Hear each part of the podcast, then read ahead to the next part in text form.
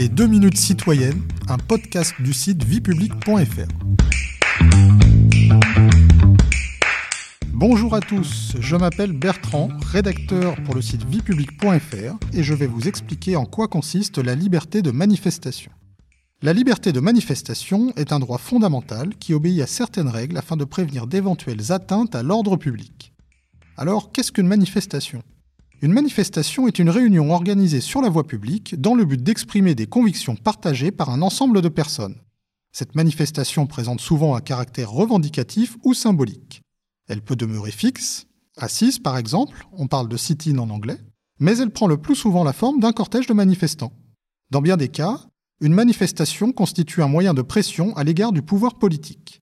Il existe plusieurs types de manifestations, comme les manifestations organisées par des syndicats ou les manifestations de soutien à une cause internationale.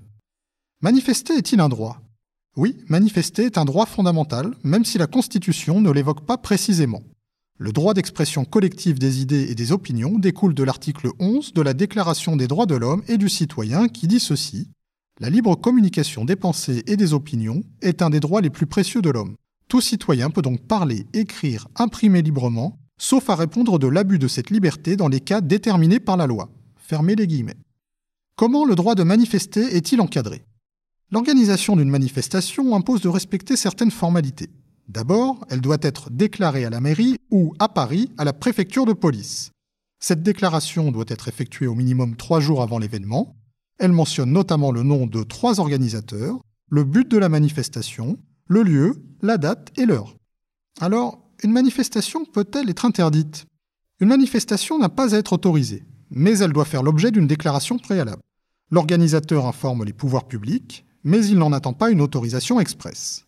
Toutefois, une manifestation peut quand même être interdite par les autorités afin d'éviter de troubler l'ordre public. L'organisateur d'une manifestation qui n'a pas fait l'objet d'une déclaration préalable est également passible de sanctions pénales. Dans certaines circonstances exceptionnelles, la liberté de manifester peut également être limitée ou interdite, par exemple par le préfet en période d'état d'urgence, ou par le Premier ministre en période d'état d'urgence sanitaire pour garantir la santé publique. Vous pouvez réécouter ce podcast et toutes nos séries sur vos plateformes préférées et notre chaîne YouTube. N'hésitez pas à vous y abonner.